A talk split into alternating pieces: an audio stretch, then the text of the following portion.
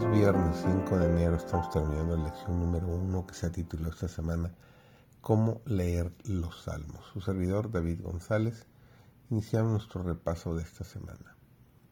El Salterio es una selección de cantos editado durante el siglo V a.C.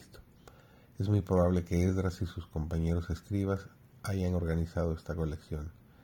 El libro se divide en cinco partes más pequeñas, lo que muestra la intención de los editores de organizar los cantos de forma temática, tanto cronológica como históricamente. El libro 1 habla los capítulos 1 al 41, los conflictos entre David y Saúl. El libro 2, los capítulos 42 al 72, donde se involucra el reinado de David.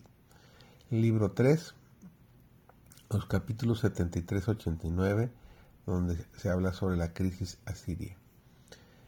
El libro 4, los eh, capítulos 90 al 106, que es una reflexión tras la destrucción de Jerusalén.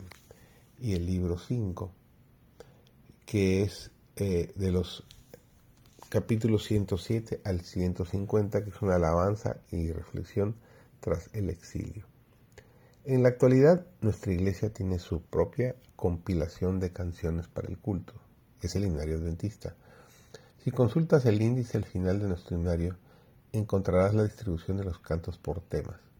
El salterio tiene una organización similar, aunque es cronológica en lugar de temática. El Señor se complace cuando reflexionamos en las actividades y los instrumentos que utilizamos para adorar su nombre debemos esforzarnos para ofrecerle solamente lo mejor de nosotros. Este principio es válido no solo para la representación de nuestro culto de oración, sino también para su planificación y organización. El libro de Salmos muestra que debemos ser organizados y ordenados en nuestra adoración a Dios, pero al mismo tiempo esto no excluye la variedad y debemos tratar de incorporar ambos conceptos en nuestro culto. Para ayudarnos en esta tarea vamos a considerar más detenidamente la distribución de los salmos. Comenzaremos observando que cada una de las cinco secciones del Salterio termina con un salmo doxológico o expresión litúrgica de alabanza. Salmo 1 se centra en el tema de la Torá, Salmo 2 en el reino del Mesías.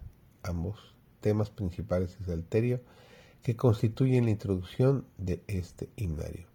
También observamos que ciertos salmos claves se sitúan en posiciones destacadas dentro del libro. Muchos teólogos consideran que Salmo 89 es el centro de todo salterio, ya que se centra en la transferencia de la esperanza de Israel al Señor tras el fracaso de la monarquía davídica.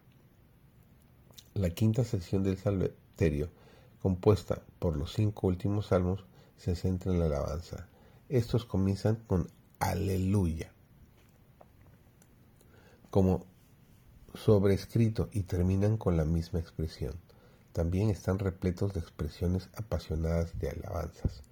Glorificar a Dios como acto de adoración.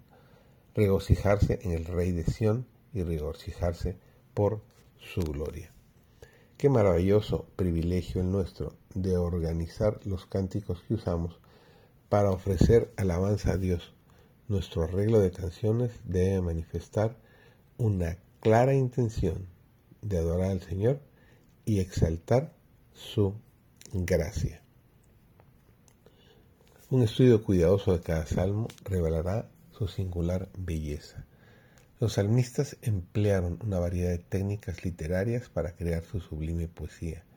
Entre las expresiones que utilizaron con frecuencia están las figuras retóricas, como el símil y el antropomorfismo. Un símil es una expresión en la que se comparan explícitamente dos cosas distintas, a menudo introducida por ser como. El antropomorfismo es el acto de atribuir formas, o atributos humanos a un ser o cosa no humana, especialmente a una deidad.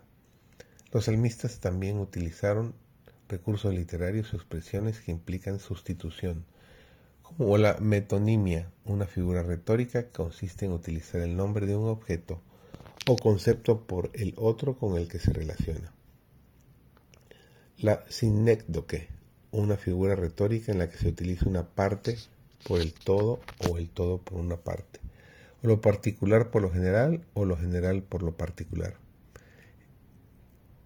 Los salmistas emplearon el acróstico, una forma poética en la que las primeras letras de las palabras iniciales de cada verso, tomadas en orden, deletrean una frase o palabra. También vemos el uso de la anáfora o repetición de una o más palabras al principio de dos o más versos de un poema o canción. Además, observamos figuras que implican omisión o supresión, como la elipsis, un salto repentino de un tema a otro. La aposiopesis, una interrupción repentina en medio de una frase, como si fuera por incapacidad o falta de voluntad para continuar. Todas estas figuras retóricas y otros recursos literarios utilizados por los autores del Salterio demuestran una sofisticación literaria y una destreza sin parangón.